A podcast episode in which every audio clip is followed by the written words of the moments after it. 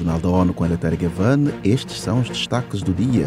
O mundo pode fechar a lacuna dos ODS até 2030, segundo o presidente da Assembleia Geral.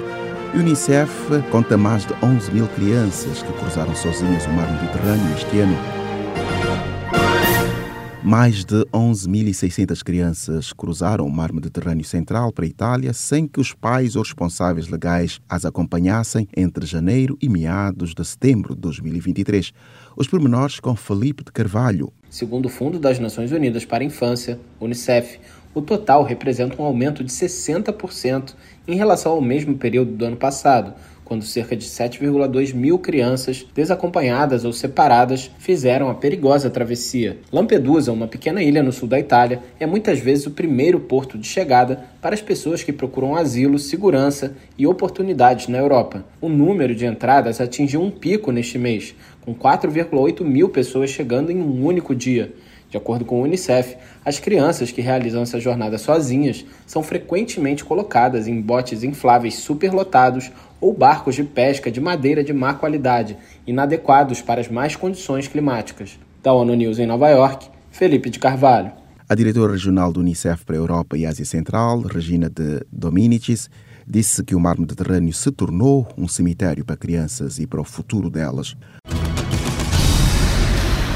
O presidente da Assembleia Geral enfatizou esta quinta-feira que há um novo compromisso da comunidade internacional em concluir e cumprir os Objetivos de Desenvolvimento Sustentável, ODS. Os detalhes com Ana Paula Loureiro. Dennis Francis enfatizou a importância da 78ª sessão da Assembleia Geral para o desenvolvimento sustentável e para o progresso do planeta. O representante destacou ter havido um manancial de compromissos na semana de alto nível. A total of 189 member states spoke ele declarou que a sessão teve 189 oradores no pódio.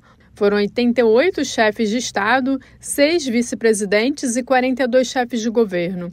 Cerca de 40 intervenções foram de ministros, além de vice-ministros e chefes de delegação. Da ONU News em Nova York, Ana Paula Loureiro. Dennis Francis enfatizou a importância da 78ª sessão da Assembleia Geral para o desenvolvimento sustentável e para o progresso do planeta. Ele falava a jornalistas em Nova York sobre o evento que aconteceu entre 19 e 26 de setembro.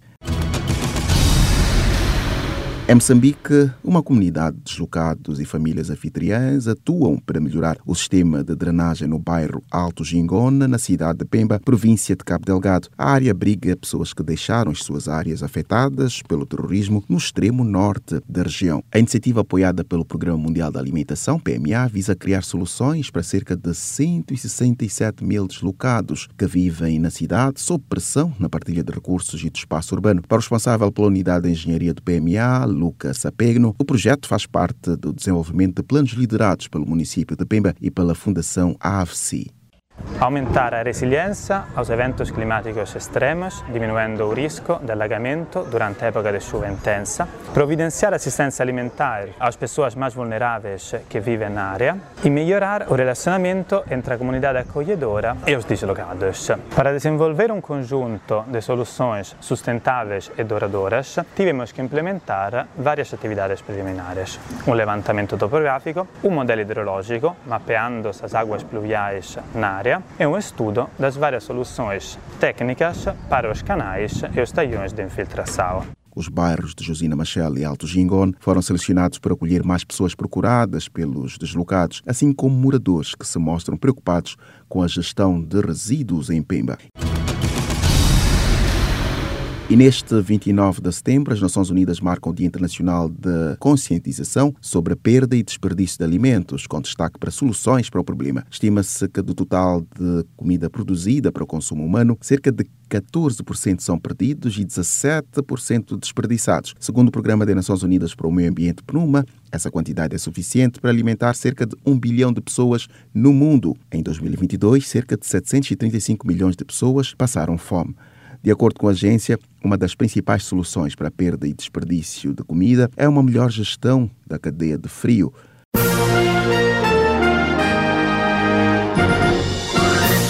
Este foi o Jornal da ONU. Mais informações na nossa página news.un.org/pt e nas nossas redes sociais. Siga ainda o Twitter, arroba ONU News.